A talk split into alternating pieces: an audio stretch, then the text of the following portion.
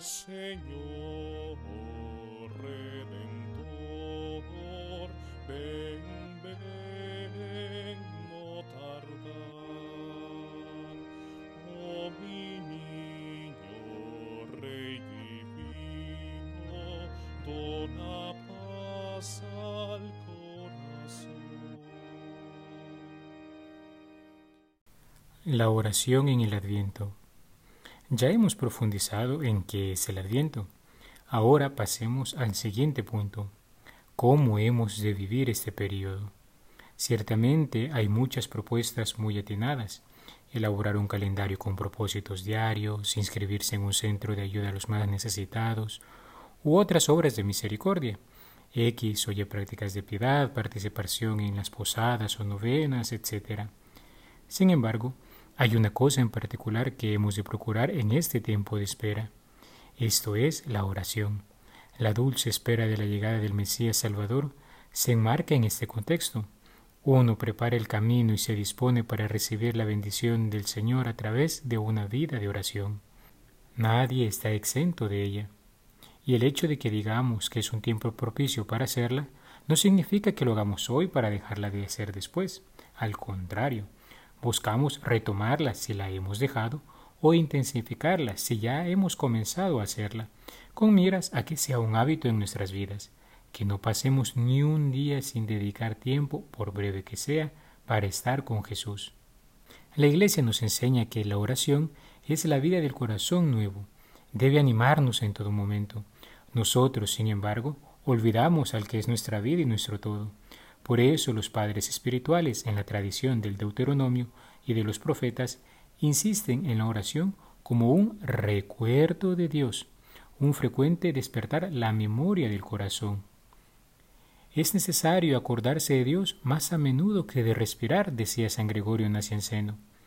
Pero no se puede orar en todo tiempo si no se ora con particular dedicación en algunos momentos.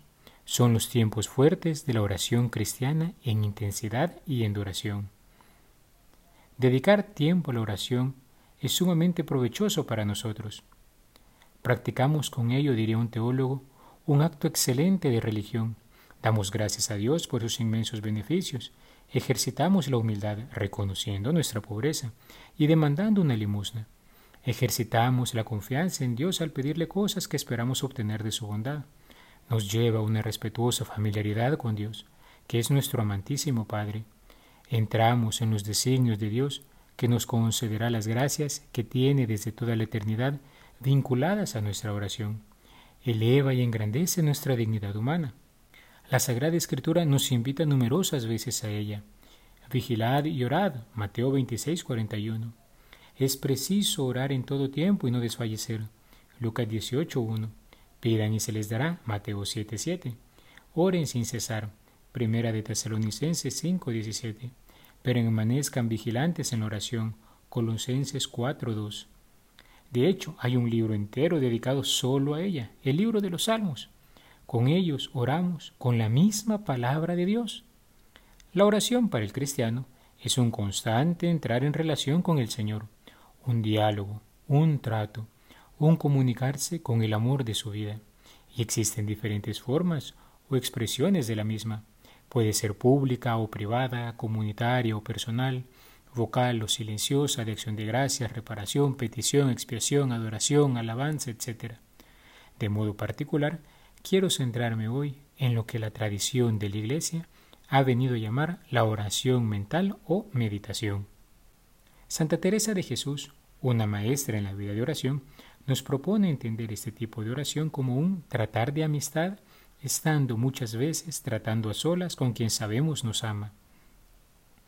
Orar es llegarnos a tratar con el Señor, como quien trata con un amigo, recogerse a solas en silencio con Dios para simplemente estar con Él, para descubrir cómo hacer vida la palabra que nos dirige, para conocerle mejor, para amarle más. Sucede a menudo que nos hagamos preguntas sobre qué tiene que ver X o Y enseñanza de la Iglesia conmigo, pero nunca hagamos el tiempo para descubrirlo. Y en el fondo, lo que la Iglesia nos enseña es lo que Dios le ha comunicado a través de la Sagrada Escritura y la tradición. La oración mental justamente nos ayuda a eso, a hacer vida lo que en la fe nos ha sido transmitido. Por ello, un maestro de vida espiritual decía que la meditación es la aplicación razonada de la mente a una verdad sobrenatural, para convencernos de ella y movernos a amarla y practicarla con la ayuda de la gracia.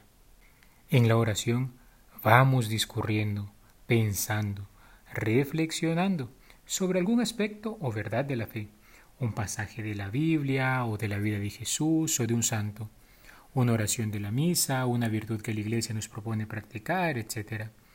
Para el Adviento particularmente, meditamos sobre la venida de Jesús, sea en Navidad o sea al final de los tiempos.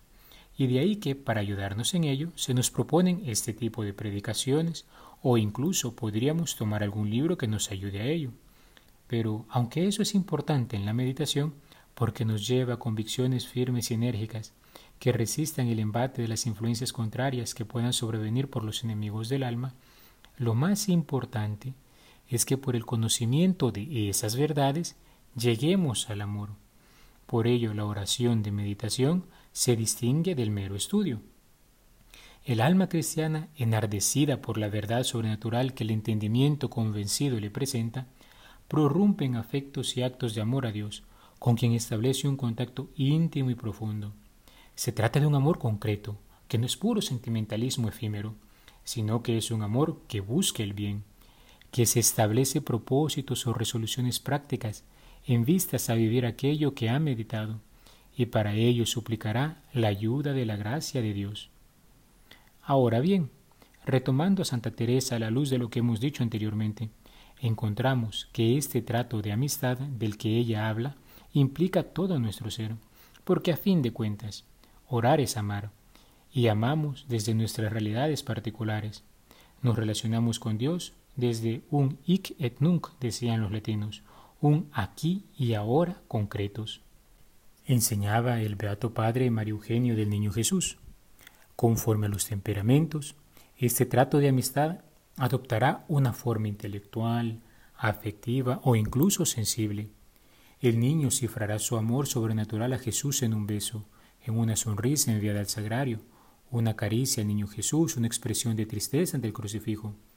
El adolescente cantará su amor a Cristo y lo desarrollará utilizando las expresiones y las imágenes que más impresionan su imaginación y sus sentidos, esperando que su inteligencia más desarrollada le permita utilizar pensamientos animosos para hacer una oración más intelectual y reconfortante.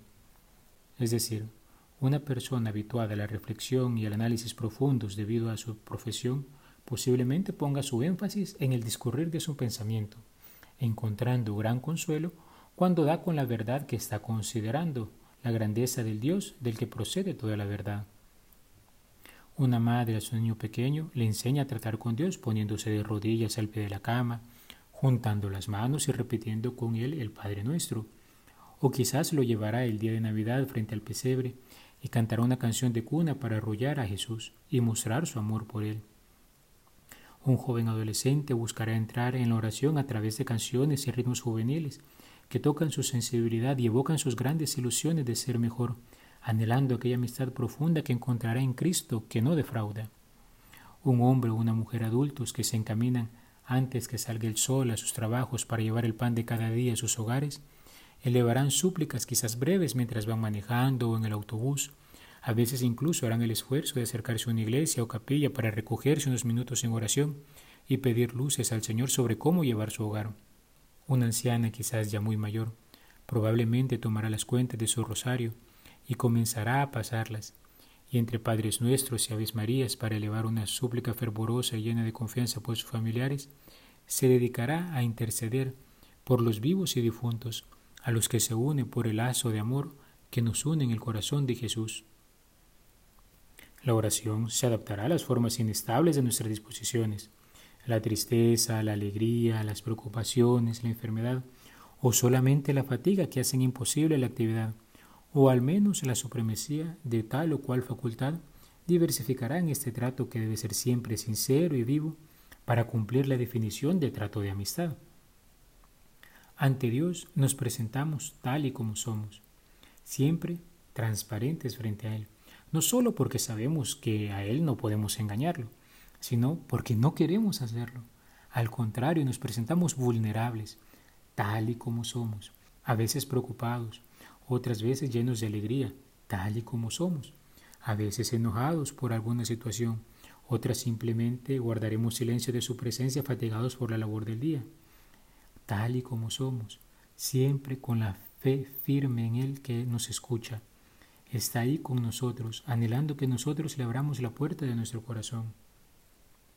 El Señor no es un Dios distante que nos interesa por nosotros o que nos condena por el simple hecho de ser experiencia de nuestra debilidad humana.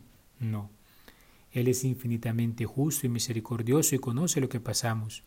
Nunca llamará al bien mal ni al mal bien, pero sabrá entendernos y por su infinita misericordia nos elevará y nos traerá nuevamente a nuestra realidad, la de hombres y mujeres que valen la sangre de Cristo. Este trato, diría el padre María Eugenio del Niño Jesús, seguirá siendo esencialmente el mismo bajo estas formas diversas y a través de todas estas vicisitudes. Flexible y activo, el amor que lo anima utilizará de forma alternativa medios y obstáculos, ardor e impotencia, inteligencia o imaginación, sentidos externos o fe pura, para asegurar alimento a su vida o modos nuevos de su expresión. Según los temperamentos o incluso los momentos, estará triste o alegre, emocionado, sensible, silencioso, expansivo, activo o impotente, tendrá oración vocal o recogimiento apacible, meditación o simple mirada, oración afectiva o impotencia dolorosa, elevación de espíritu u opresión de angustia, entusiasmo sublime en la luz o anonadamiento suave en la humildad profunda. Y entre estos modos u oraciones diversas, para él la mejor oración será la que mejor le una a Dios y le asegure el alimento para su crecimiento y para la acción, porque en definitiva, como decía Santa Teresa, no está el amor de Dios en tener lágrimas, ni estos gustos o ternuras que por la mayor parte los deseamos y consolamos con ellos, sino en servir con justicia y fortaleza de alma y humildad. Por tanto, hermanos, durante el tiempo de Adviento, conviene que hagamos tiempo en nuestra jornada para dedicarnos a reflexionar sobre la encarnación del Hijo de Dios, sobre su nacimiento, sobre lo que hablaron los profetas acerca de él, sobre el modo en que lo esperaron. De modo especial podríamos reflexionar cómo nuestra buena madre fue preparada para recibir a Jesús, cómo acogió el anuncio de que sería la madre del Salvador, cómo vivió ese tiempo de gestación del niño Dios. Podríamos también ver a San José, a los pastores, a los magos venidos de Oriente, buscando ver luego qué significa para nuestras vidas que todo aquello haya sucedido nos podríamos plantear la pregunta concreta. En mi vida, ¿qué significa que Jesús asumió mi naturaleza humana? Que conozca lo que es sufrir, lo que es ser niño, lo que es ser adolescente, lo que significa el trabajo, lo que es estar triste o alegre. Otro tanto podríamos hacer con su segunda venida, no solo para ver cómo será, sino cómo me estoy preparando. Vivo como un hombre que se está preparando para conocer al que lo salvó, al que me amó no obstante ha conocido mi historia de múltiples infidelidades y de continuos recomienzos, al que dio su vida por mí, aunque yo no le conocía ni amaba aún, al que me enseñó un nuevo modo de vivir a mis 15, 20, 30, 40 o 50 años. Entremos en la atmósfera de la oración independientemente de lo que experimentamos actualmente, con eso que somos, pensamos, sentimos, decimos y hacemos. Entremos y dejemos que el Señor purifique lo que haya que purificar y anime lo que haya que animar. Recurramos a los textos que la Sagrada Liturgia nos propone en la liturgia de la palabra, las oraciones que el sacerdote eleva o incluso las novenas de preparación a la Navidad. Pero no perdamos el tiempo y volquémonos a ese trato de amistad con el Señor. Santa Teresita decía, la oración para mí es un impulso del corazón, es una simple mirada lanzada al cielo, es un grito de agradecimiento y de amor, en medio de la prueba como en medio de la alegría, en fin, es una cosa grande, sobrenatural, que ensancha mi alma y me une con Jesús. Algunas veces cuando mi espíritu se encuentra en una secada tan grande que me es imposible sacar un pensamiento que me una con Dios, recito muy despacio un Padre Nuestro y también un Ave María. Entonces, estas oraciones me encantan, alimentan mi alma mucho más que si las hubiera recitado precipitadamente un centenar de veces. Quizás convenga en este momento, para ser prácticos, presentar un método de oración de meditación. Existen muchos, cada cual va descubriendo aquel que va más acorde a su personalidad. Sin embargo, todos reúnen las características que hemos mencionado. el método sirve como una guía, como una andadera. Es para comenzar a caminar, pero eventualmente se deja una vez se descubre como el Espíritu Santo, quien es el que anima nuestra oración, nos va guiando a cada uno. La oración ha de ser preparada. No podemos llegar como de un rayo a querer meditar. Yo les propongo en este momento el esquema del método de San Sulpicio, según lo presenta el padre Antonio Rollo Marín. Este método nos propone tres fases. Primero, la preparación, luego el cuerpo de la oración y finalmente la conclusión. En la preparación uno puede distinguir la preparación remota, que es una vida de recogimiento y de sólida piedad, lo que llamamos habitualmente vida de gracia. La otra preparación que hay que tener en cuenta es la preparación próxima. Escoger el punto la víspera por la noche para ver las principales consideraciones y propósitos que habremos de formar. Dormirse pensando en la materia de la meditación y al levantarse aprovechar el primer tiempo libre para hacerla. Luego la preparación inmediata, ponerse en la presencia de Dios, especialmente en nuestro corazón humillarnos profundamente, hacer un acto de contrición, invocar al Espíritu Santo. Preparación remota, es decir, la vida ordinaria de gracia, la confesión frecuente, la participación en la Santa Misa Dominical, nuestra vida de piedad ordinaria a través del rezo del Santo Rosario, por ejemplo. La preparación próxima era, antes de irme a dormir, considerar el texto o la estampita, la oración que voy a meditar el día siguiente. Y la preparación inmediata es justo en el momento que voy a dedicarme a orar, cuando ya ha amanecido mi primer tiempo libre, clamar al Espíritu Santo que venga en mi ayuda, pedir perdón por mis pecados, la gracia de la conversión y de hacer con fruto ese rato de oración. Segunda parte, el cuerpo de la oración. La adoración de Jesús ante nosotros, considerar en Dios, en Jesucristo o en algún santo sus afectos, palabras y acciones en torno a lo que hemos de meditar rendirle homenaje de adoración, admiración, alabanza, acción de gracias, amor, gozo o compasión. También luego hemos de entrar en comunión con Jesús en nuestro corazón, convencernos de la necesidad de practicar aquella virtud, de afectos de contrición por el pasado, de confusión por el presente y de deseo para el futuro, pedir a Dios esa virtud, participando así de las virtudes de Cristo y por todas nuestras necesidades de la Iglesia. Tercera parte, nuestra cooperación Jesús en nuestras manos, formar un propósito particular concreto, eficaz, humilde, renovar el propósito de nuestro examen particular. Es decir, el cuerpo de la oración es reconocer que estamos ante la presencia de Dios. Segundo, reflexionar en aquellas cosas que me llaman la atención sobre el texto que estoy meditando. Una actitud de Jesús, por ejemplo, su compasión, por ejemplo, su llanto cuando llora por Jerusalén, por ejemplo, cómo curó a un enfermo, cómo lo tocó, cómo lo trató, para luego pasar a ver cómo puedo yo practicar eso que Jesús hizo, o cómo Jesús ha hecho eso en mi vida también conmigo, y luego hacernos un propósito a partir de ahí, para corresponder al amor de Jesús. La tercera parte, la conclusión, dar gracias a Dios por las luces y beneficios recibidos en oración, pedirle perdón por las faltas cometidas en ella, pedirle que bendiga nuestros propósitos y toda nuestra vida, formar un ramillete espiritual o quizás una palanca para tenerlo todo el día, es decir, hacer una determinada ejaculatoria para recordarme que me he hecho un propósito, y todo ponerlo en manos de nuestra buena madre siempre al final. Entonces, a modo de síntesis, la preparación, habitualmente vivir en gracia de Dios, confesarme, participar de la Santa Misa. Luego, tener presente que antes de orar yo debo prepararme. Y para prepararme de un modo más inmediato tengo que la noche anterior considerar el punto que voy a meditar el día siguiente. Y el día siguiente cuando ya amanece en el primer tiempo libre que tenga hacer el espacio para dedicarme a esa oración comenzando por una invocación al Espíritu Santo para que me dé las luces que necesito para contemplar las maravillas del Señor en nuestra historia, pedir perdón por nuestros pecados y darle gracias por los beneficios que hemos recibido. Luego considerar un determinado aspecto de la vida del Señor, de un santo o una virtud que queremos practicar y que contemplamos en Jesús. Luego ver cómo lo puedo hacer yo en mi vida y cómo el Señor ha vivido estas cosas también en mí ya. Cómo he experimentado yo la misericordia de Dios.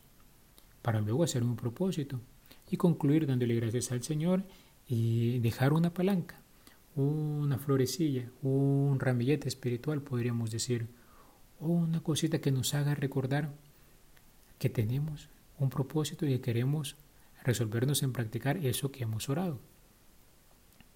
El adviento es un tiempo fuerte en la vida de la Iglesia, un tiempo en el que buscamos hacer arder cada vez más nuestro deseo de recibir al Señor. La oración nos ayudará a ensanchar el corazón para preparar el camino del Señor. Claro está, lo que hemos hablado hoy es una expresión de la vida de oración, la cual apunta a disponernos mejor para la celebración de la Sagrada Liturgia y la recepción de la gracia de Dios a través de los sacramentos, pero también para disponernos a vivir de mejor manera la vida nueva que Cristo nos ha dado a través de obras de misericordia con aquellos que pasan necesidad. Los tiempos de Adviento y Navidad para el cristiano no son solo épocas de llevar buenos sentimientos y propósitos, sino es hacer presente el amor de Dios en las vidas de los demás, es anunciar que Dios no fue indiferente con la humanidad ni con sus problemas, sino que tanto le ha amado, que Él mismo asumió nuestra naturaleza para rescatarnos del pecado y la muerte y llevarnos a gozar de una nueva vida, de vida eterna. En Adviento se acentúa la preparación, pero también es anuncio, testimonio, adoración y acción de gracias. Es tiempo de transformación en aquel que sabemos que nos amó primero. Pero para ello es necesario conocerlo, hablar con él, imitarlo, pero sobre todo estar, sí, estar con él, con nuestro amado Jesús, en el silencio de la oración, un silencio que se vuelve diálogo de corazón a corazón. San Juan de la Cruz resumiría todo esto que hemos dicho anteriormente en aquellos cuatro versos de la suma de perfección. ¿Qué es la oración?